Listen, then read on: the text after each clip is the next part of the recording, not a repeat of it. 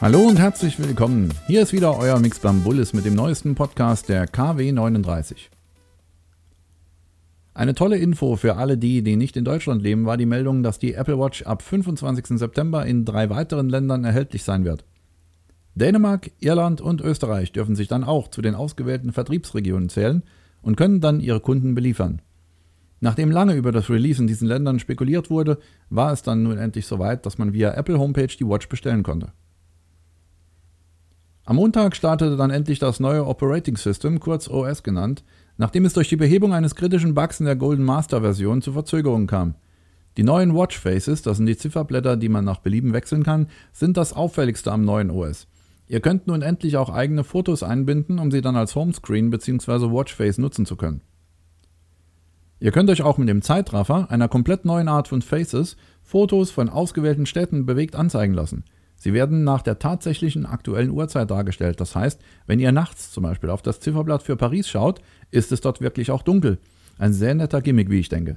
Außerdem können die Entwickler nun eigene Komplikationen entwickeln, die dauerhaft auf den Zifferblättern eingeblendet werden können. So habt ihr zum Beispiel die Möglichkeit, die Anzahl der Nachrichten im Nachrichteneingang von WhatsApp anzuzeigen. Oder ihr lasst euch die Zahl der Neuigkeiten bei Facebook einblenden, ganz wie ihr wollt. Es können jetzt auch native Apps entwickelt werden, die nicht mehr wie bisher auf dem iPhone laufen müssen. Die Funktion Time Travel lässt euch euren Tag vorspulen und zeigt euch zusätzliche Infos, wie zum Beispiel die morgigen Termine. In der Freunde-App gibt es auch Weiterentwicklungen. Ihr könnt nun mehr als zwölf Freunde hinzufügen und sie sogar in Gruppen zusammenfassen. Bekommt ihr eine E-Mail, könnt ihr auf diese nur noch antworten, was ja bislang nur mit iMessage möglich war. Die nativen Apps benötigen nun nicht mehr zwingend ein iPhone in der Nähe, denn über das integrierte WLAN-Modul der Apple Watch können sie sich mit dem eigenen Netzwerk verbinden. Weitere Neuerung ist der Nightstand-Modus, der die Uhr in einen Wecker umwandelt. Die Anzeige wird dann im Quermodus angezeigt. Des Weiteren könnt ihr auch Apple Pay nutzen und es werden auch Kundenbindungsprogramme unterstützt. Wie ihr es bereits von iOS 9 kennt, ist die Watch jetzt auch in der Lage, den öffentlichen Nahverkehr anzuzeigen und Siri kann jetzt auch das HomeKit-Zubehör von der Watch aussteuern.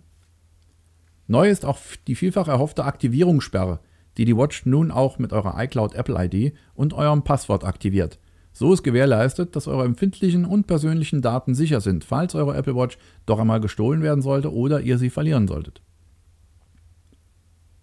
Am Mittwoch, eine Woche nach dem Release von iOS 9, hat Apple mit iOS 9.0.1 den ersten Bugfix nachgeschoben.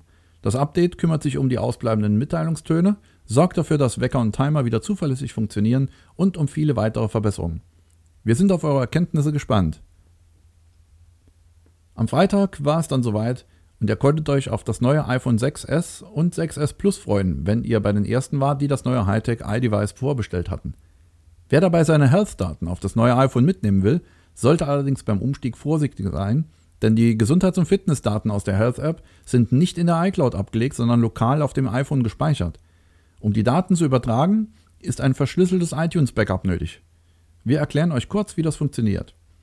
Ihr schließt also das iPhone per USB an euren Mac oder PC an, öffnet iTunes und wählt euer iPhone aus. In der Übersicht wird euch in dem Bereich Backups der Schriftzug iPhone Backup verschlüsseln angezeigt. Dort setzt ihr nun den Haken.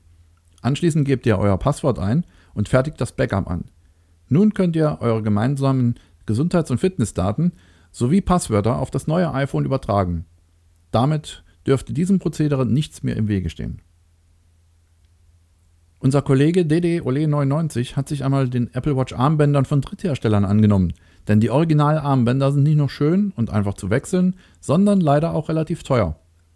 Diese Hersteller wollen natürlich auf den Erfolgszug mit aufspringen und ihre eigenen Produkte für die Apple Watch auf dem Markt platzieren und den Kunden somit eine große Auswahl präsentieren, die dann zu einem günstigeren Preis, jedoch mit nicht allzu großem Qualitätsunterschied.